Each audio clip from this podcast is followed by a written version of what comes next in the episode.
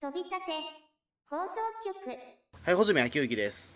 はい、どうも、再生フグチームピリピリです。はい、では、えっ、と、とりあえず第1期ウルトラが、あ第1期じゃない、はい。第2期ウルトラまで終わったので、太郎ま、えっ、と、ウルトラマンレオまで終わっているので、はい。えっ、と、とりあえずウルトラ Q とか、あとそのあたりのちょっと、えっ、と、ウルトラシリーズがちょっと外れたものを、まあ、ウはい。ルトラマンシリーズがちょっと外れたものをちょっと紹介していこうということで、まあ、今回はい。ウルトラ Q に続いて、まあ、ザ・ウルトラマンという形ではい。やりた、いんですけど、どうでしょうか？はい、やってみましょう。えーザ・ウルトラマンはですね、僕はずっと見る機会なかったですね。うん。再放送もソフト化も全然しなくて、多分あの DVD になるまで長らくみんな見返す機会なかったんじゃないですかね。LD ボックスとか出てたのかな、ザ・ウルトラマンって。えザ・ウルトラマンは LD ボックスは出てたような気もするんですけあ、ど。ただ、うんえっと、そのウルトラシリーズって比較的ビデオとかなりやすいじゃないですか。やっぱりその比較的ソフト化なりやすいんですけど、うんレンタルビデオでも必ず置くんだけど、うんあのザ・ウルトラマンだけとにかくないじゃないですか。ないですね。うん、っていうかおい、まあ、そもそもレンタルビデオが出なかったっていう事情はあるんですけど、うん。あのその中でも特にやっぱりウルトラシリーズでもいいっちゃん幻じゃねえかっていう、そうですね、うんまあ誰もが知ってる、知らないよみたいな感じでした。その主題歌自体も、だってそのウルトラマンの、なんだっけ、えっとその CD とかでもちょっと外されたりとかするから、ああ、そうですね、ものによっては入ってないですね。俺その主題歌を逆に知らなかったもんずっと、あそうですか。うん、誰もが知ってるって言われてもえななな歌し歌すら知らないですからそれはもマジか。う、うん、歌は僕、早く知ってたんですけれどもね、とにかく作品が見れないからって、どういう作品なんだろうんで再放送もされてまあ再放送もちろんされないですからこれも、う。うん。まあでもありがたいことに最近だとネットフリックスでまあもう終わっちゃったと思うんですけど あの全話配信したんで。放送している頃には終わってるかなと思いますね。うん。まあ、はい。それでまあなんていうか初めて見れたんですけどザ・ウルトラマンに関しては、はい。うん。いやーなんなんでですかね。うん。まあウルトラマンをアニメにするとまあこういう感じにななるないや違うな。ななんて言えばいいのかな非常に感想が言いづらい作品ですよねこれあのですね、アニメとしての面白さと、あの面白さの追求、アニメ作品、単純に面白いアニメを作ろうっていうことと、ウルトラマンをアニメでやろうっていうことがミスマッチしてしまった作品としか僕は思えないですね、これ。だおそらくその果てにあるのはあのウルトラマン、アニメにしかできないウルトラマンはあのどういうことかっていうことを考えついた先の多分これだと思うんですようん。うんでウルトラマンしかできないだからアニメにしかできないウルトラマンってとどのつまりなんだってことになるとあの、い、ろいろ試行錯誤は繰り広げた過去はところはあるんですけどもはい。それが何だったのか見て終わった後もよくわからないっていううん。不思議な作品ですねそうですね。うんだから最初のスタートの段階では、あの科学警備隊のメンバーとか、うんあの明らかに初代のウルトラマンを意識したメンバー構成じゃないですか、これ。えっ、とそうですね。5人しかいないですもんね確か。はい。うん。みんなメンバーかぶるでさらにもうあの別にウルトラマン終わってから声優としての活動も展開したわけでもないんですけどその井出隊員をやっている二兵さんがうん。もうオマージュキャラクターの戸部隊員っていうのをやっててもういろいろもう狙ってるのが見え見えなんですよね。まあそうですね。だからその科学特捜隊がまあそのキャキャップがいて、はい、えっ、とまあ科学者がいてはいあのまあドコモサンダユがいてみたいな。はい。まあ、ドコモサンダユ演じるデブがいてみたいな。であとこう一点がいてまあ主役がいてみたいな。そうそうそう、うん。でそこでまあその科学者タイプでまあいい入れた演じた二平さんがまあそのはい。ウルザ・ウルトラマンでもキャスティングされてるっていう。そうですね。うん。でもこれ本当に見てて不思議なのはこの二兵さんを使った理由がついぞよくわからなかったんですよねこれ。うんまあそうですね。二平さんふ普通にうまいんですけどえうまいんですけれどもあの井出隊員をオマージュしてスタートしてるであろう感じにもかかわらず井出隊員らしいことを一切しない。えうん。なんていうかつなんていうかね外しどころやツッコミがなくて常にあの丸め隊員とかが不謹慎なことを言ったり時にあの言った時とかにツッコミ役になったりとかうんもうこの科学警備隊のサブリーダーなんですよね。完全に。実際あのこの「ザ・ウルトラマンは」あのキャップがいなくなっちゃう話が1話ぐらいあってうん。そこではもう自然にあの隊長格っていうかリーダー格になってるんですけれどもうん。でももともとのウルトラマン最初のベーシックとなっているウルトラマンって井出隊員ってコミカルなところもあったじゃないですか。うんだから二兵さんを使っているのにもかかわらずそういう二兵さんコミカルなことできるのにでこいつもやっぱりどっちかというとコミカルっていうか明るいうん。柔らかいトーンなのに、あのキャラクターとしてはコンドルのジョーみたいな感じになっちゃってるわけですよ。あだから異質というか変なキャラクターになり果ててるなっていう印象が僕は。あいやだからそこに関して俺ちょっと思ったのはあの二平さんって別にだからもともと3枚目じゃないんだと思うんですよこの人うーん。あのだってほらえっ、とマニアックだけど例えばマイティジャックってほらはい。あの二平さん出てるじゃないですか。3番手ぐらいに、であれで2枚目じゃないですか、はい。でギャグをしない入れたいんだって言われてるけど多分はい。だからね、飛べたいんはそっちじゃねえかなと思ってるんですよ多分。マイティジャックの二平正成だと思うんですよ。なるほど。うん。だから基本的にそんなギャグを飛ばさなくても別に2枚目として振る舞っていれば別にそれはうんマイティジャックのオマージュだったら違和感はないはずなんですよ、うーん。うんでもなんでマイティジャックのオマージュなんか今ここでしたのか全然わからないですけど。マイティジャックのオマージュなのかな。まあ後々出てくるなんだっけえっとまあスーパーマークドッグ王とかまあそういった万能戦艦というか、そういうのはね。はい。うん。あのウルトリアとかそういうのは確かにマイティジャックのリベンジみたいなところは含まれてると思うんですけどうーん確かに今初めて気づきましたけどスーパーマードクオーって結構マイティジャックに似てますよね。母艦となっていてそこから戦闘機発進したりとか。うん。うん。まあ、だからある程度だからその今まで逆に言うとできなかったことを全部回収させるための企画なのかなザ・ウルトラマンはというような見方もできるんですけど。まあもうアニメだからもうやってみるってことでマイティジャックみたいにめちゃくちゃ予算がかかるようなことでもアニメでチャレンジしてみようと。うん。ただそれでもやっぱりザ・ウルトラマン、まあ、やっぱりだからよ弱かったのはやっぱり怪獣の魅力であったりとかね。うん。怪獣がほんと記憶残らないですね。何も残らない。あのサブタイトルとかあの副題に怪獣なんとか登場って言うんですけどあの見終わった後に思い出せないならまだいいじゃないですか。うん。本編見ててもその怪獣の名前が分かんないんですよ。あの意外と呼んでくれないっていうのと呼ばないんですよね怪獣の名前、うんあの怪獣だっつって本当に怪獣としか呼ばなかったりとか。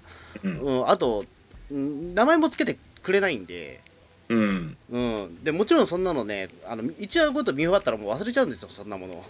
はい。うん、なんで、だから、怪獣の魅力に関しては、とにかく、まあ、あんまり書ききれてない作品ではあるんですけども、まあ、もちろんだからその、まあ、別にだって、その怪獣が、別にね、アニメで、ねはい。戦っても別にそれは魅力ある書き方って多分できると思うんですけど、はい。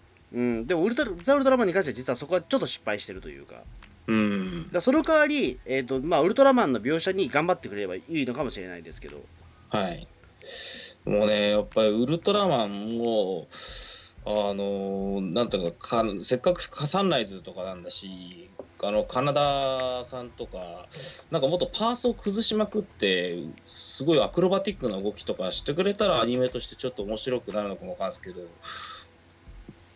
本当に絵で描いたウルトラマンが戦ってるだけなんですよね。あーただどうなんだろうね、僕、ザ・ウルトラマンの演出としては、そのえー、と動き方としては僕は結構うん見るものあったと思うんですよ、唯一。そうですか。あの僕的にはこれは別に悪くはないと思うし、逆に言うと、あまあ、これも逆に言うとアニメにしかできないような動きをしてるところもあるし、いやもちろんもっとパーソを崩した方がっぽいのかもしれないけども、はい。あのーあくまでもそのなんかウルトラマンっていうところのアイデンティティを保つためにギリギリのところを多分攻めてたような気がするんですよ。スタッフガイドなるであのーだからそのオープニングあまりにもこのザ・ウルトラマンのオープニングって有名だと思うんですけどはい。あのーウウルトラマンがだからその宇宙空間を例えばぐるっと回ったりあのぬぬぬるぬる加減とかあとはその後期オープニングだと,、えーとまあ、そのマッチョなウルトラマンがまあそのえー、ともう腕をビシッて上げたりとかっていう、はい。ああいうシーンって実は実写じゃできないじゃないですかああいうのって。そうですね。なぜならだってあの宇宙空間の表現っていうのはあの実写だとむずまずでそこで飛んでるウルトラマンっていう表現がまずできないからなんですよ。はい。あそこのあたりは多分その特撮じゃできないことを見せようと思った果ての結果だと思うんですよ。うん。うん。だから宇宙空間を多分鼻から描くっていうのは結構決めてたもんだと思うしそこでとにかく空中描写を頑張るっていうのはもう多分あの頭にあったはずなんですよ。うん。うん。だからああいうところを見せてくれたのは僕は逆にザ・ウルトラマンはここは評価していいと思はい。ううんだただねなんだろうそのザ・ウルトラマンというかそのウルトラマン・ジョニアスですけどもはい。あのデデザイン的にもねだからこれも逆に言うとアニメにしかできないようなデザインだと思ってるんですよ何の映画でしたかねあの、ジョーニアスが実写のスーツで、あの、光の国にいるやつありましたよね。あのなんだっけえっとウルトラマンの総集編のやつですね、うん、そうです、そうです。めちゃくちゃかっこ悪いんですよね、実写のスーツにしては。かっこ悪いんですよあのーなんだろう顔が大きくなっちゃったという雰囲気というかうん。うんなんかすごいやぼったいおっさんみたいな感じになっちゃってるんですけどあそうですねの。アニメで見るとすごくあのスタイルが良くてかっこいいんですけどうん。あのなぜかね、えっと実写になると全然かっこよくないんですよだこれもだからある種アニメでしか実は表現できてない表現あのウルトラマンの造形だったのかもしれないですけどそうですね。うんそうですね。だからちょっとねうん非常に惜しい作品だと思いますよこれ。はい。これは当時としてはどうだったんですかね。あの、リアルタイムでウルトラマン見てた、このザ・ウルトラマン見てた人的には、面白いアニメーションとして響いてたんでしょうか。いやどうだろう。あんま俺その話聞かないんですよな。もうね、リアルタイムでザ・ウルトラマン見てたって人にね、出会ったことがないんですよ。あそうですか？俺何人か知ってるけど、はい。あのそんなにうんやっぱり実写が良かったっていう声がほとんどですよそりゃ。うん。うん。だって、これ、ザ・ウルトラマンっていうか、またこのザ・ウルト80が作られる契機となったのって、あの、ウルトラマンっていうか、ウルトラシリーズの再放送が結構好評で、うん。ウルトラをまたもう一度みたいな声の高まりに応じて、まずとりあえず作られたのがこのザ・ウルトラマンうん。というふうによく解説されてますけれども、うん。ってくるとね、その実写のウルトラマンを見る環境も、そこそこ再放送であった人たちにとって、このアニメで描かれるウルトラマンってのはどうだったんだろう？うん。いやだからやっぱりそこはうんやっぱ実写の方が良かったっていう声もあるけどまあこれはこれでだからね、うん、まあ変にまあその変というかあれですけどザ・ウルトラマンはウルトラマンでまあカルト的な人気も実はあるんですけど、そうなんですか？うん、好きな人はすごい好きですよこれは、うん、あー。僕はね、これ、あの、スタッフ、主要スタッフの変更とか、いろんな点を見るにつけ、あのー大失敗と、ウルトラシリーズの実写を見たいよっていう、その応援する声との狭間のギリギリの線を渡ってた作品なんじゃないかって思うんですよね。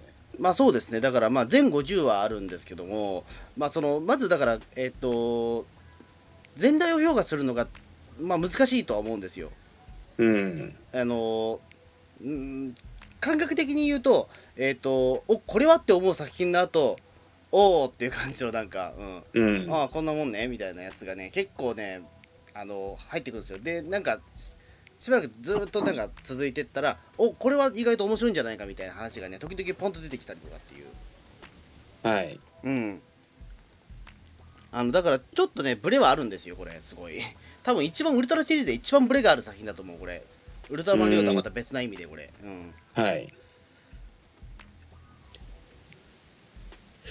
まあ、シリーズ構成っていう立場の人はこれいるんですかね？シリーズ構成はいるのかな？まあ多分いるとは思うんだけど。あのー、メインライターってことですよね U40 が出てくる第37話うん。じゃないな、U40 はな何話で出てくるんだろう？U40 はね、19 20話何話とかですよね、多分。19話からあ、です、ね、そあいその意外と早かったな。こうん。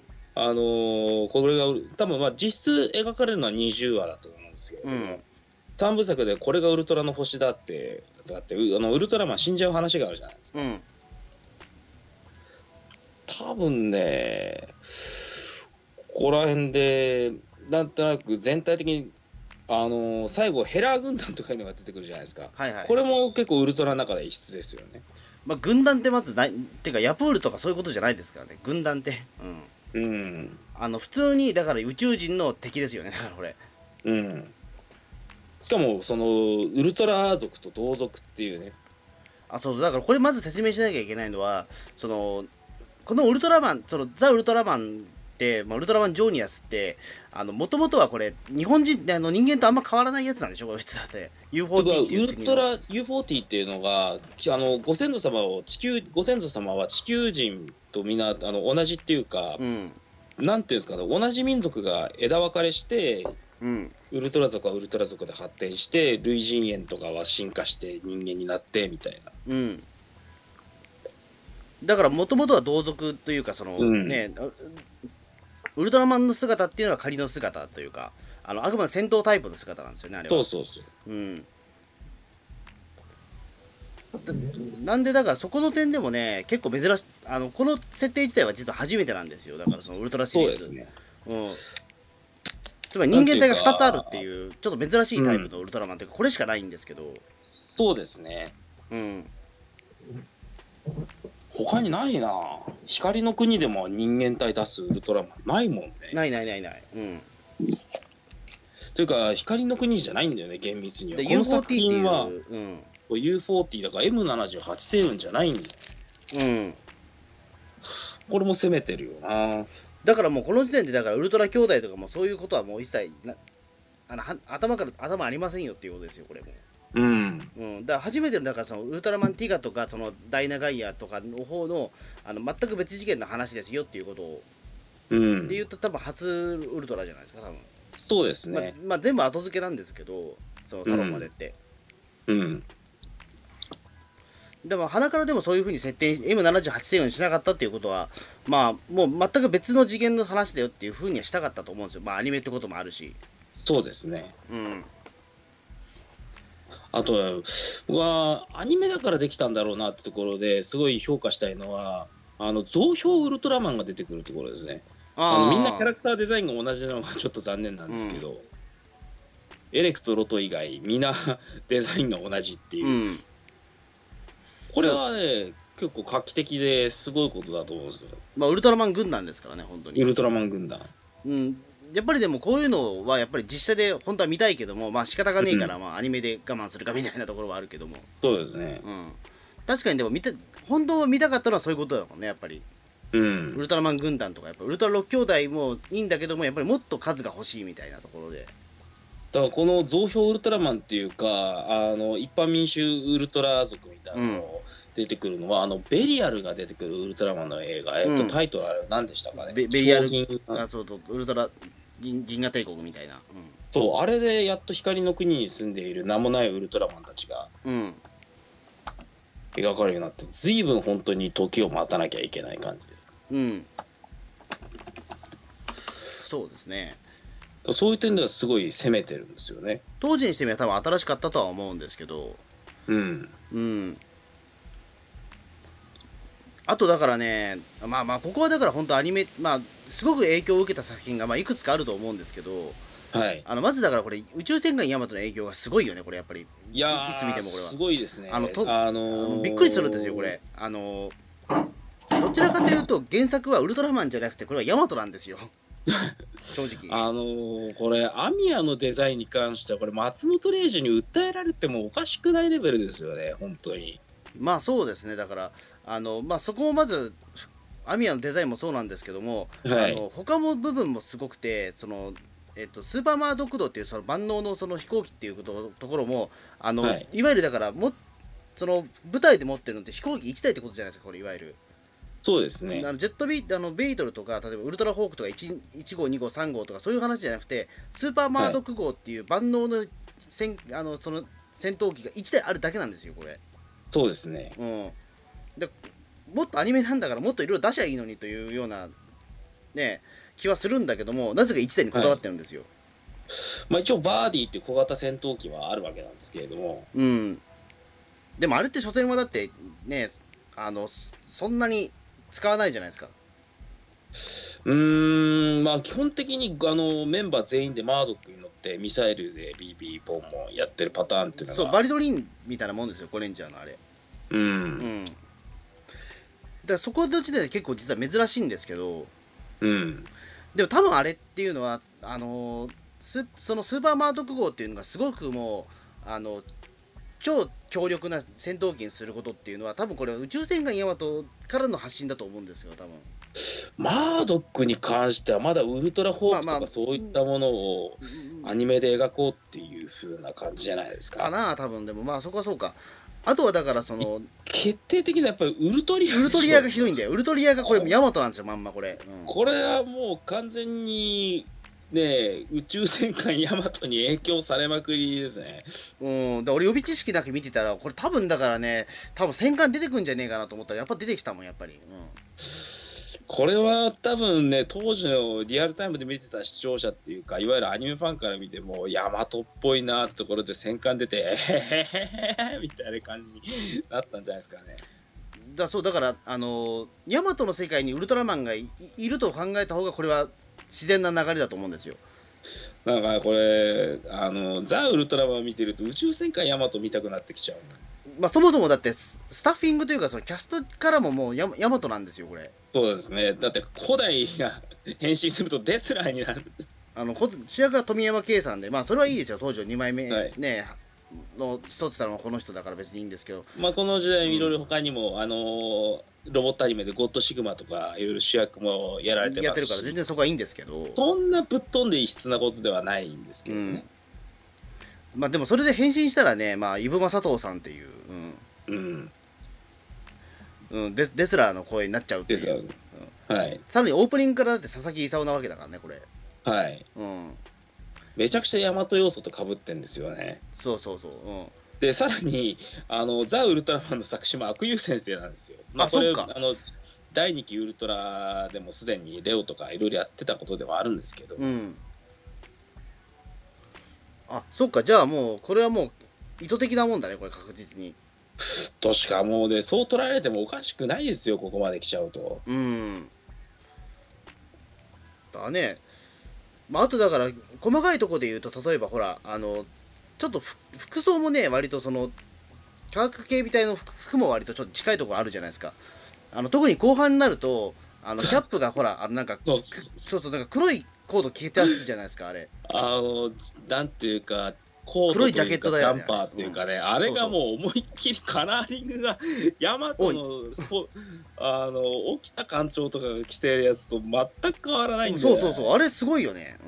すごいっていうかやばいよありゃ。うん、もうもうヤマトやりたいとしか思えないんだけどっていう鼻からもう。うん。なのに作ってるのはサンライズだからね。結構シュールなことになってますよね、うんでこれは「スター・ウォーズ」とかも公開された後ですよね。多分そうですねタイミング的に。あのウルトリアによくわかんない卵型のわけのわかんないメカがあって1台だけ起動させてえーっとなんて名前だったっけあウウルックだっけ確かなんか。ウルクっていうあれ R2D2 とかに影響されてんじゃないですか、あまあ R2D2 もあるしたうん。まあそれ R2D2 だねあれは多分。うん、うん、もしくはだからアナライザーもあるんじゃないですかでもあれ。あーでもアナライザーはでももそうかでもどちらかというとあれかピグモン型のロボットが多分うん。立ち位置的に。これまあピグっていうあのキャラクターがねあの原作ウルトラマンからピグモンから転じてレギュラーキャラクターのなんかロボットになってるわけなんですけどうん。これいると思いました？穂積さんいやこれはね何とも 何とも言いづらいね、うん、もうこれピグいらねえんじゃねえかと思ったんですよね。あの何の愛嬌もないんですよこれ。うん。あの声が滝口淳平さんっていう時点で、まあ、別に滝口淳平さんねあのタイムボカンだったら別になんか大物キャラクターとかやってて、まあ、そこそこ愛嬌はあるんだけど、これは愛嬌ゼロなんですよとにかく。そうですね。あの本当にピクモンの顔をした滝口淳平声のおっさんなんだよこれ。うん。うんあのなんだろうマスコットキャラクターにしてあまりにも可愛げがなさすぎるっていう。まあデザインもそんなに可愛くなくなってじゃ、うん。本当になんていうかピグモンを崩してアニメにしただけだからな。そうそうそうそう。だこれもちょっとよく分かんなかったけどまあ、コメディリリーフとしてはまあ多少使えるぐらいですよね多分。うーん。うん。まあそれでもコメディリリーフとしてはちょっと微妙な感じになってたんですけど、そうですうね、ん、いやピグはちょっとねこれうぜえな。いらないうん。ちょっと拒絶反応ありましたね。そうですね。あとだからこれはだからそのいわゆるだからそれまでウルトラがやってたことの結構踏襲してるとは思うんですけどもあのはい。その帰ってきたウルトラマンに続いて、まあ、キャップの途中交代っていうのがねはい。あって2人いるんですよキャップが。そうですねで初代キャップが秋山。秋山、秋山、うん。はい。あれなあの人は何なんですかね？まああの軍属の多分エリートなんでしょうね。あのーで、あのー怪獣が多発することに、あのー多発しちゃって、さあ、科学警備隊を、あのー作る、うん。で、リーダーは君にするみたいな感じになって、秋山キャップと丸め隊員だけはもともと多分全く別途の軍属かなんかですよね。だ第1話はだからそういうそのねあの秋山キャップがそのえっ、とその科学警備隊の,、まあそのトップに任命されて、まあ、それで、うんあのスーパーマードックっていうそうすごい戦闘機も一緒にもらうぞみたいなと、条件があります。マードック号ください。うんえー、マードック号は？みたいな、はい、世界に一つしかないんだぞみたいな。うんうん、でその時丸め隊員とも会ってみたいな。そう丸め隊員はあってっていうかあの描写を見るにも秋山の元からの部下ででなんか頼み込んでましたよ。僕も警備隊に入れてくださいよみたいな感じ。でああそう。あれでもあそこっていわゆる司令司令部じゃないですか。そうそう。で、ま、丸め隊員って結構エリートなんですよね多分。あの多分エリートですね。うんそんな感じはする結構ドジこきまくってますけれどもあのメンバーの中では多分もともとのポジションは相当いいところにいる。そうそうだから基本的にだからただのウザデブキャラっていうふうになんかよくファンの間では言われてますけど うんただのうざいデブだっていう。でも多分エリートなんですよあれは。うん。うん。で他がだからその集めてきたのがだからそのえっ、とママードックの設計に関わっていたのはその二兵さんですよね。うん。戸部隊員が。はい。うんでむつみ隊員はなんなんで集まったんだっけあれ？むつみ隊員はよくわからんのですよね。なんかその怪獣多発に関してはもう前々から関心があってなんかあのなんか戸部隊員はすごいそれを評価しててみたいななんかそれをセリフのやり取りがありましたけれどもどういう人だったのかよくわからないんですよ。もう結成されたらあむつみ隊員君もかみたいな感じであそうかそうかだからその時点で顔見知りだったわけですねだから戸部隊員とは面識があるんですよ。あそうかあれ光隊員はどのタイミングで来るんだっけ？あのもともと宇宙ステーション X3 の観測員なのかなんかよくわからないですけどあの突出してあのわからないのはむつみ隊員以上に実は光隊員ですよね。なんでスカウトされたのか。うん。全くわからないですよ。本当にあの科学警備隊に選ばれたから地球へ帰れみたいな感じで。でその途中でウルトラマンジョーニアスがピカーって、うん。うわーみたいな感じで。あつまりだからあれですよね。だからこれってもう本当にあの科学警備隊ってあの戦闘のプロがいないんだ。つまり。科学者集団ですね。うん。本的には。でもしかしたら丸め隊員がそういう意味で言うとまあうんもしもしかしたら戦闘のプロなのかもしれないけど。そうですね。丸め隊員と秋山キャップぐらいしか戦闘に特化した人はいないんじゃないですか、うんですよね多分。あそこはエリート集団だから多分そういうことなんだろうけど、他はだってねあのなんだろうそのせ整備士とそのか、はい。観測員と、まあ、そのはい。データ収集でしょ、うん。はい。うん。ちょっとだから変なチームですねそう思うと。そうですね。うん。でこの秋山キャップですけどまあ本当に影が薄いですよねこの人。は なんというかもうその後の権藤キャップがバカモンみたいな感じで結構激高したりとか、あのーあのスパルタ的なところがあってキャラクターが立ってる分、秋山隊員ってあんまり秋山隊員じゃない秋山キャップって切れたりとかあのなんか狼狽したりとかキャラクターがあんまり動かないんですよ。あの一番個性がないキャップあの隊長だと思うんですよこの人。多分ウルトラシリーズの中でもここまでキャラクターの色分けがされてないキャプテンキャラクターっていないんいじゃないですか。やいないと思う。まずいだってある種だってその、えー、とウルトラシリーズにおいて隊長っていうのは、えー、とそのチームにおいての第二の主人公になるわけじゃないですか。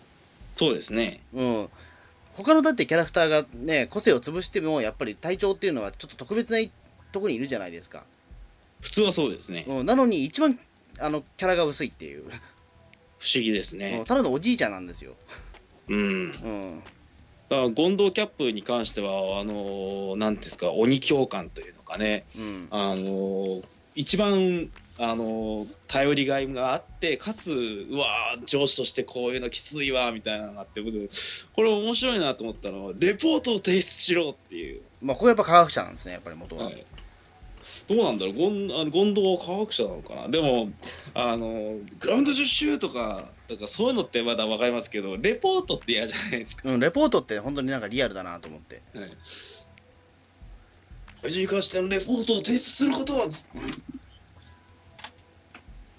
すごいねだってもうあのすすごいだって巨大なグラサンをかけてだって初登場してきましたからね、そうですね。まあ、マッカーサーみたいな状態ですよね。あれで葉巻かなんか加えてたら。いやだからちょっとそれまでになかったそのキャラクターが出てきたというか、まあ、すごいビンビンに伝わってきたんだけど、うんまあ、あれはアニメならではですよね。まあ、あんなやつはいないからねだって普通、うん。うん、で逆に言うとだからそこまで破天荒キャップっていうのも実はウルトラ史上初だと思うんですけど多分そうですね。基本的にだって、第2期にしても、あのー帰ってきたウルトラマンの伊吹隊長とか結構切れるというか、あのーお父ちゃんキャラクターでやってましたけど、ゴンドウキャップほどじゃなかったですからね。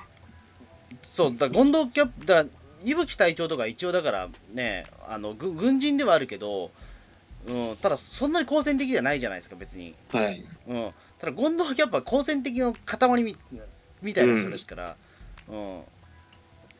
あのななんだろうもう本当にだからあの周囲のものをなんかひたすらうがうがっつってぶん殴ってるかのような。凶暴なキャラクターなんですよ割と。うん。うん。あだからねすごくだからあのさそ体調が交代した時って慣れなかったですよ全然あ、そうですか。僕はゴンドウキャップ面白かったですけど。うん。いや面白いは面白いんだけどなんだこりゃって思って、うん、いや多分だからその時点で多分この作品なんかお思ったんでしょうね。多分あのスタッフの方もいやこれ面白くねえぞって思ってキャラクターに。いやそれがその秋山キャップがあの退場するっていうところじゃないですか。うん。すごいなんていうかねわけのわからない構成で秋山キャップ消えるんですようん本当に平然といつもの通りに事件っていうかエピソード何の変哲もないエピソードがあって、終盤になってえキャップが転任みたいな感じでうん。でみんなであのバーディーで見送るっていう。何の伏線も脈略もなく突然体調消えるんですよ。あーでも加藤隊長もそうだったよね。帰ってきたウルトラマンでもあれはあんま伏線なかったよねああれも急に、あれも伏線なかったですけれども、うん。この秋山キャップの対象のすごい不思議なところはキャストの都合とかなんとかなのかなと思ったらちゃんとキャップは最後に「あいつら」っつって、うん。セリフあるんですよ。うん。多分だから本当に多分最初から計算されてたのかな隊長の交代は。してたと思うんですけれどもこれうん計算ミスしてると思いますね計算ミスうん だってキャ秋山キャップ退場編変だもんやっぱり。うん。なんかうすげえ唐突なんだよね。なるほど。逆にゴンドウキャップが来た時にみんなあんなキャップにはついていけませんみたいな感じで、うん。あの分裂っていうか最初あのキャップ追放みたいな。あそうそうそうそう。うん。うん。あれ新しいなと思いました。あのだからそれも本当にだからなんかうん今までのウルトラになかったですからね。ないですね、うん。だからキャップはだからそのなんだすすごくだからキャップ中心じゃなくてあくまでも隊員が中心だっていうところをなんか明かしたのはすごいなと思って。うん。うん、うん。まあ、あの辺り結構リアルですけどね、うん。であとだからそのいわゆるだからそのなんだっけえっ、とそのえっ、とあんまりそれまでのウルトラには実際書かれなかったあの怪獣が出るとそのウルトラマンになる隊員が消えるっていうその現象に関してもかなりこれはまっすぐに実は、えー、と描いてますもんねこれ。ちゃんとそういうエピソードあるんですよね。うん。あの丸め隊員が光に対して「お前肝心な時にいつもいねえじゃねえかこの野郎勝手な行動ばかりしやがって」みたいな感じで、僕だって一人間として頑張りたいみたいな感じで。でウルトラマンに変身しようと思ったら思いとどまってでウルトラマンが語りかけてきてなぜ変身しないみたいな感じで僕は一人の人間として頑張ってみたいんです。あれだからね、うん、それはだから実は初めてですよね多分。逆パターンはあったんですけどね。うん。今日ウルトラマンになればみたいな感じで。うん。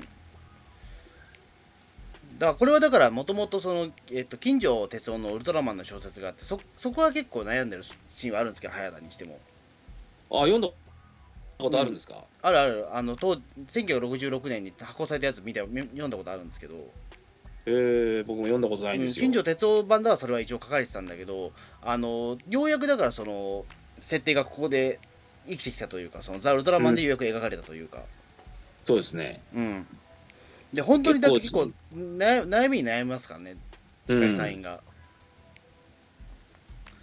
唐突にね人間らしい行動を取るんですね、うん、だだこれまであのだから光隊員はこの科学警備隊の中で一番下っ端なんですよこれ。そうですね。で早田は割とそのサブサブリーダーっていうところであのなんだかんだでまあいなくなるにしてもまあそんなにうん。うん。あの、まあ、普段頑張ってるからいいだろうけどあの本当にだから光隊員はかわいそうなんですよこれ。うん。とにかくかわいそうだっていうだから最後にあのーヘラー軍団のところに突撃する部隊に選ばれる時にアミヤと一緒に誰が行くかってところで、うん。まあ、うすうすウルトラマンの正体にちょっと気づいちゃってるっていうかなんか気づいちゃってるあの権藤が「よし、うん。光に行け」って言った時に丸目はすげえ驚くじゃないですか。うん「え一番使えない光ですか?」みたいな感じ。うんそうだからそのあたりだからもう本当にだから丸めたい無能デブっていうふうに言われてるけど、うん。うん。でまあまあまあでも元はエリートですから、でも客観的に見たらあのすぐ撃墜されてすぐ消えてたりとか、うん、ただ丸めの実は言い分が正しいんですけど、真面目に言ってることは正しいんですよ。うん、らそれでねあのその実際客観的に見たらその通りだから光長一郎は苦しんでるんだ。うん、そうか今思ったけど光長一郎って結構ひでえ名前なんだこいつ。うん、凄まじい名前です、凄まじいねこれ、うん、光長一郎って長一郎本当、うん、ひどいねこれ名前。うん。今今改めて知ったけど、うん。うん、なんだそれっていう。へえそうか。ちなみにですねえっとこれだから、はい。あのえっとまあ、声優の話になるんですけどこれ下本すみさんのこれ、デビュー作になるんでしたっけこれそうレギュラーとしてはもしかしたらこれデビューかもわからんですね。ねむつみ隊員がでゲスト作品とかは多分何かしら絶対やってるはずなんですけど、うんレギュラーでは多分ザ・ウルトラマンが初めてですね。ああすごいよねだからそう思うとうん。ただね、演技も非常に初っ端というか、キャリアのその出だしから達者なのに、うんあの、ヒロインとして全然生きてないんですよね。いや。そうなんですよこれ、うん、いやこれもだから本当にねこのザ・ウルトラマンのキャラクターの弱さというかね、うん。うん。あのーそうなんですよ。なななんかなんかね面白くないんだよなこいつ。って思っちゃうんだよなこれ。そうですね。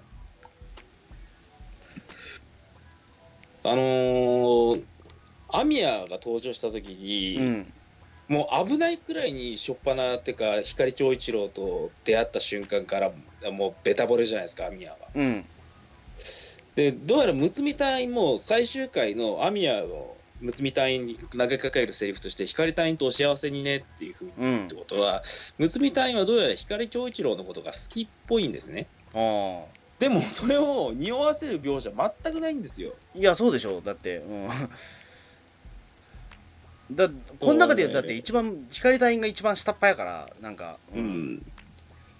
いや結構いろいろ光隊員が、あのー丸めにバーっていろいろ言われた時にフォローに回る,、あのー回るのが大抵むつみ隊員ではあるんですけど惚れてる描写みたいなのはねあったか、いやないな。いないいない。うん。だからアミヤの最終回で光あの光隊員と幸せにねみたいな。うん。と言われてもえー、みたいな感じでそうそうそれがちょっとずっと違和感があるんですけどうん、うん。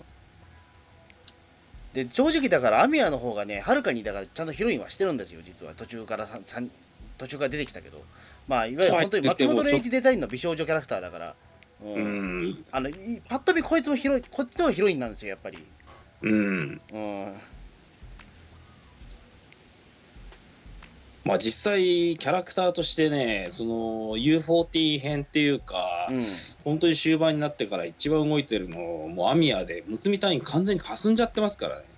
うん、特にだって最終話になるともうだってむむつみ隊員なんか肉弾戦が始まるじゃないですかなんかみんなで、うん。うん。でその時総力み隊員がすげえあの動きをしなんかもうライダーキックみたいなことをしてなんかヘラー軍団を蹴散らすみたいな、うん。うん、すごいシーンもあったんですけど。うん。確かにそう思うと、うん、でアビアはねこれはでも本当にでもこれは結構発明だと思ったのはやっぱり女性のウルトラマンっていうのがまあこれも初めてできたわけじゃないですか、はい。うん。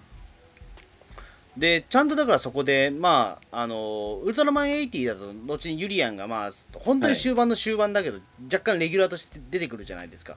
はい。うんだから常にでもこのザ・ウルトラマンの時点で一応その女性ウルトラマンをレギュラーにしようっていう案はあったんだろうな多分これ。うん。うん。なんかでもそのまだからその一回アミヤが、えー、と地球にやってきて一緒に変身して戦うみたいな。これはこのままついたらなんか面白いなと思ったんだけど、なぜかアミヤすぐ帰っちゃうんですよねこれ。まあなんかとりあえずあのウルトラマンっていうか地球に長くはとどまれないっていうこれ理由がちゃんと説明されないですけど。うん。地球には長くいられないからってことでうん。帰っちゃうんですよね。でそれもったいないのだってあのーなんだっけその足の不自由な少女に乗り移って、うん。うん。でなんかそこでまあはまはまもう犯罪みたいなものなんかラブロマンスやってたじゃないですか。うん。うん。であれでずっと続けてりゃ俺すげえあのあの時点で僕あのあれをやってたら多分ウルトラシリーズで一番好きな作品だった可能性が高いんですよ俺実は。あのままアミヤがレギュラー化していれば。うん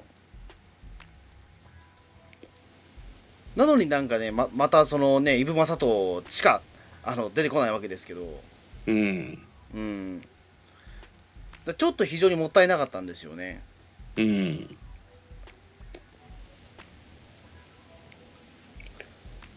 なるほどな。だからねあんまり個人的にだから本当惜しい惜しい作品だと思いますよこれは。まあいろいろね実験的なところもありうん。あってるんですけれどもちょっと松本零士そのまままあ松本零士先生にまず謝は謝ることからもうこれ始めなきゃいけないん。ですけど、多分この作品は、えこれ本当によく当時これクレーム来なかったのかな。ウルトリアまでやっちゃった時にはこれやりすぎだと思うんだよな。えうん多分どうどう当時どうだったのかな。まあこれだから、ねウウルトリアってこれ僕調べたらおもちゃ出てないんですよ。ウルトリアっておもちゃ出てないんだ。そうか。マードックは出てるっぽいんですよポピニカで。えまあさすがに出てるんですよマードックは、でマードックウルトリア登場編において撃沈されちゃうっていうか大破するじゃないえですか、うんするする。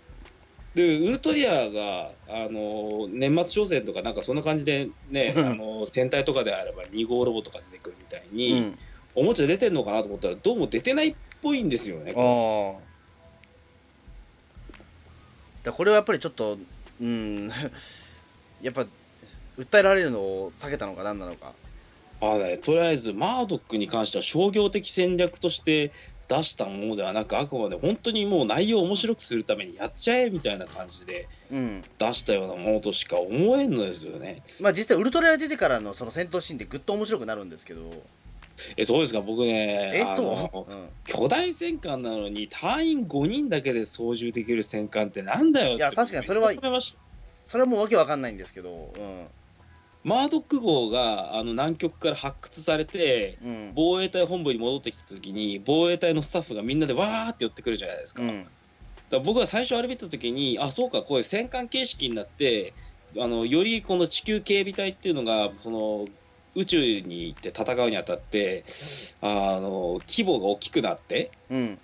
そのなんだろう機関室とかレーダー班とかうん。もう本当に大和っぽくなるのかなと思ったら5人だけで操縦しですからこれはねえだろうっていうふうに冷めましたね。まあ確かに。だからまあそれはだからウルトラの国のその U4T の技術が入ってるからっていうような感じじゃないですかだからそこでね初めて地球人はウルトラマンと同等の力を得たわけですよ。そのウルトラ族と、はい。だなんかそこにちょっと俺はロマンを感じてしまったんですよ。あそうですか。うん。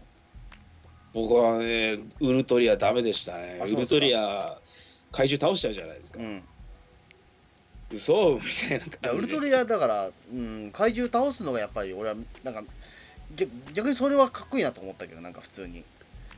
いやーウルトラマンのサポートをするぐらいにとどまると怪獣倒しちゃうんだこれもう。もうこれウルトラマンじゃないよねみたいな感じで。さ僕はもうウルトリア全然ダメでした。ねあいやだからもうこれって僕がだから言った最初に言った通りだからロボットアニメのこれはだから系譜に入ってると思うんですよやっぱり。いやー実際怪獣とかの扱いとかも、コンバトラー V のドレイ獣とかそういうやっぱりサンライズがそれまで手がけてきた感じで、うんなんていうか一体一体を印象付けようっていう風な演出意図全く感じられないですもん。うん。やっぱりサンライズ的なんですよね。あだからなロボットアニメというかだからあれだよね。あのホワイトベースとガンダムの関係だよこれだから。うん。うん。あくまでもだからそのホワイトベースが倒せばそれでまあ、いいいいじゃん。別にガンダムがねガンダムが一応倒せばいいんだろうけどもただそうじゃなくて別にホワイトベースでも倒せるしみたいな戦略的に。だからあくまでもそのえっ、とウウルトリア側の秘密兵器としてなんかウルトラマンがいるみたいな感じじゃん。うん。うん、だから逆に言うとだから俺それはなんかちょっとねあの個人的にはちょっと面白いなと思ったんですけど。そうですか。うんであとザ・ウルトラマンもやっぱりその動き的にはだから僕あそのオープニングを含めてやっぱ割と僕は好きなんですよ。はい。うん、あのやっぱりアニメでしかできないような動きというかあのきちんとそのなんかかっこいいんですよね割とその動き方とかやっぱり。はい。うん、だこれはいいなと思ってすごい。であと普通のだからそのウルトラマンのそのスペシウム光線だったら例えば従陣するとかワイドショットだったらはい。従陣するとか、ああいうことじゃなくてあの手から、えーなんだっけあの光線の名前忘れちゃったんですけどあの宝石の名前全く紹介されないですからね、うん、エネルギー球体が出てきたりとかああいうのってなんかすごく、あの見てて面白いなと思ったんですけど。はい。うん。だからそういう意味で言うとだからザ・ウルトラマン自体は、えー、とキャラクターとしては別に嫌いではないです僕。はい。うん。結構ねアニメならではの不思議なモーションで光線出すんですよね。そうそうそうそう。うんただこれは結構好みが分かれるとこだなっていうのはなんとなく分かるんですけど。うはい。うん。だからまた繰り返しになっちゃうんですけどこのアニメとしてもうこれ完璧にもう拒絶反応の方が強いっていうか上回っていたらこのザ・ウルトラマン普通に二十数話で打ち切られててうん。ウルトラ復活の歴史にはならなかったと思うんですよ。うん。なんとかギリギリ赤点にならずっていう風なラインででやっぱり実写のウルトラマンが見たいよっていう機運が作られたからこそ80になんとかつながったんじゃないかなと。僕は首の皮一枚でつながってる感がどうしても否めないんですよ、あまあそれはあるだろうね。だからまあとりあえずだから80が始まるまでとりあえず持ちこたえてくれじゃないですか多分これって。ううん。んまあ視聴率だから今ウィキペディア見たらあんまり高くないんで11%なんですよ平均視聴率。うん。当時にしてみたら結構低いと思うぞこれはっていう。そうですね、うん、多分落第だと思うんですよこれは。ただ同時期に作っサンライズが作っていた、まあ、ガンダムよりは若干いいいいレベルだと思うんだけど。まあねヤマトにしてもガンダムにしても再放送とかその放映が終わってからブレイクした作品ですからね。じゃあザ・ウルトラマンもじゃあ再放送すればなんかあれだったのかな。めっちゃ受けた可能性あったのかな。どうなんでしょうーんちょっと多分それをそのなんかビジョンはないんだけども確かに。ううん。うん。でもある程度でも俺はもっといろんな人に見てもらってもいいと思うんだけどねこの作品自体はね。うん。いやーでもなかなか面白いって言ってくれる人いるかないやあの俺だから思うんだけどそれこそガンダムみたいにガンダムヤマトに続いて劇場版作っちゃえばいいんですよ。うん。再編集した確かにこれ結構大河的なストーリーっていうか U4T とかねうん。ヘラー軍団とかはあるし結構総集編に向いている作品のような気はしますね。でも総集編作られなかったじゃないですかこれ。そうですね。唯一だからガンダムとそのヤマトを真似できなかったのがその劇場版が作られなかったとこですよこれ。うんううん、つまりだからスタッフの中にそこまで押し上げてくれる人がいなかったのか何なのかうーんやっぱり母体となる円谷としてもそのアニメーションプロダクションであるサンライズに業務委託みたいな感じで預けてうん。でサンライズはサンライズでやっぱりいやあの任せられたからにはアニメでウルトラをやってって感じでそんなもう爆発的なそういうパッションっていうかうん。やったるでみたいな熱意はもしかしたらなかったかもわからんですね。まあないかもしれないしねまあでもかなりでもそういった面で言うとうんやっぱだからそのねえー、と非常にだからマイティジャックからも影響を受けているし、はい、うん、やっぱそのヤマトへのコンプレックスもあるしっていうところで非常にく、はい。屈折したような作品ではあるんですけども、うんでもある程度多分スタッフの中ではかなりだからそこは解決できたというかその自分の中でやりがいがあったと思うんですよ。はい。うん、あのこれだからその結構つぶらやプロ関係の人も関わってて若月文蔵さんとかはい。あとあの、えー、と三田和穂さんとか結構関わってるじゃないですかもう主要スタッフで。はい。うん、だからそのあたりもだからあってやっぱりある程度やっぱこれもウルトラ作品なんだろうなとは思うんですよ。ううん。ん、ただちょっとただ経路があまりにも違いすぎるというところで扱いは難しいし。そうですね。でかなりブレはひどいけども。まあ、脚本がちょっと弱いですよね。うん。そうですねだから本当にだからえっ、と1年かけてそのうなんだろう、えー、とそのヘラー軍団との戦いだけをやってれば超名作になった可能性は高いんですよこれ。そうですね。うん。あのあのメカニックはすごいいいからやっぱりこれ。うんうん。うん。だそこに注目したらでやっぱり総集編ですねそん一番いいのは。うん、だ誰か作ってくんないですかね劇場版をいやーでも今からザ・ウルトラマンブームっていうのは起きないと思うな、うんしたらすごいけどね、当時だったらねどうかわからないけれども。でもまあ何はともあれライダーでもやらなかったアニメで頑張ろうってスピリッツ。まあこれボーンフリーとかうん。うんアイゼンボーグとか前々から円谷プロはやってるわけですけれども全部特撮でできないのであればアニメでも使ってそういうシリーズを作っていこうっていうその気概っていうか機運は僕はやっぱりここは本当に評価するべきです点ねやっぱりなんじゃないかなとは思うんですね。ライダーとかは結局のところ SD 仮面ライダーとかそういうのはありますけれども、うんあのいわゆる実写ライダーが作れないのであればアニメでライダーをやろうってことはやらなかったんですよね。うんやらなかったしうんただウルトラマンはなぜかできたっていうところがすごいところですよねこれやっぱり、うん、うん、でしかもこれだけ違うものを作れたっていうのが逆に俺はすごいと思ってる、うん。まあ結果論かもわからんですけどね。だってたった10年だよだって。はい。たった10年でここまで違うものを作れるんだとは思う、うん、だって初代のウルトラマンから。初代のウルトラマンを作ってる人たちもねまさかウルトラマンでスペースオペラ的な展開をやるとかそういうことを想像してた人多分ゼロだと思うんですよね。そうそう。だって今は例えばなんだろう10年経って例えば今のプリキュアから10年たどると例えばなんだろう、えー、とちょちょうど多分2人はプリキュアぐらいか。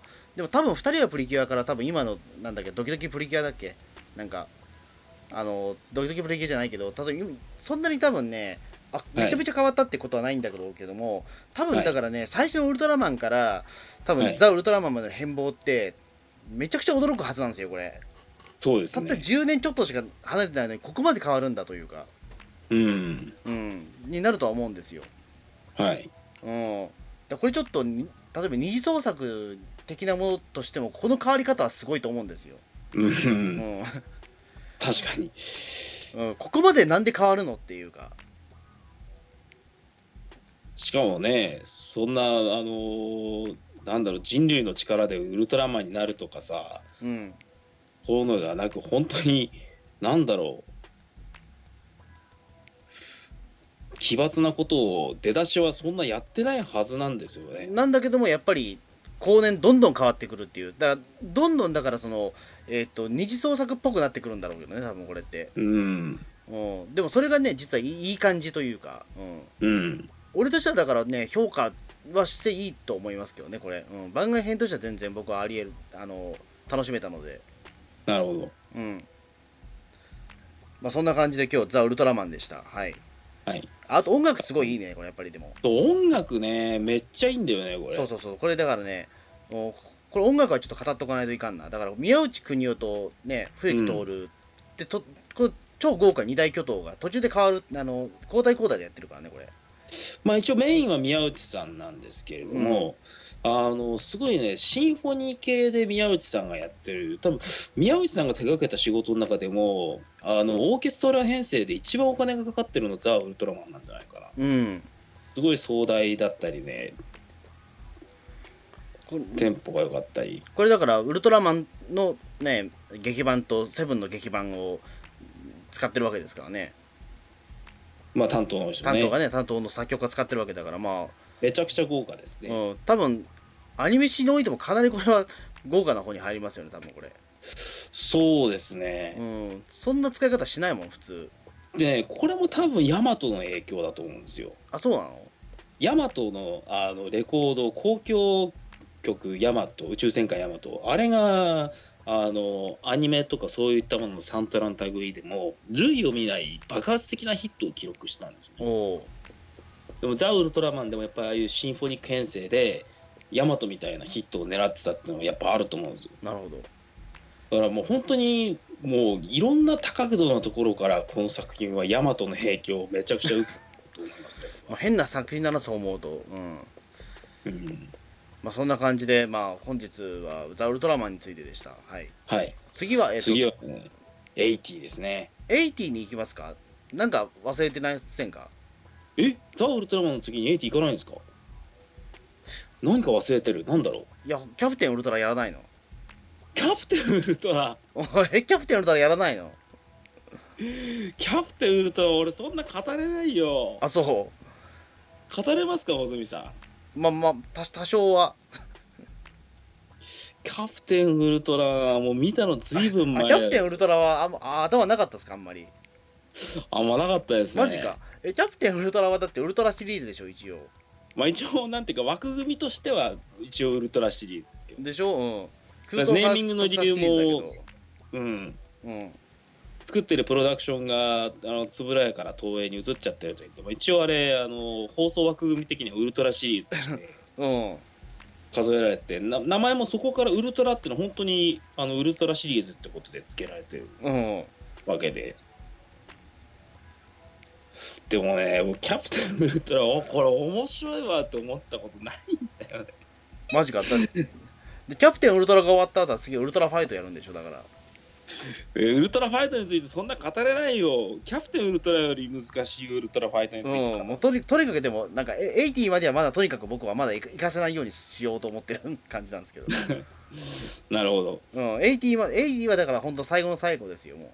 え？ーティガとかそういうのまあでもまあねジャニーズとかそういう関係もあってアマゾンプライムとかネットフリックスとかでもティガダイナ解禁されてないからね、あのーなかなか見直すタイミングがないんですけど。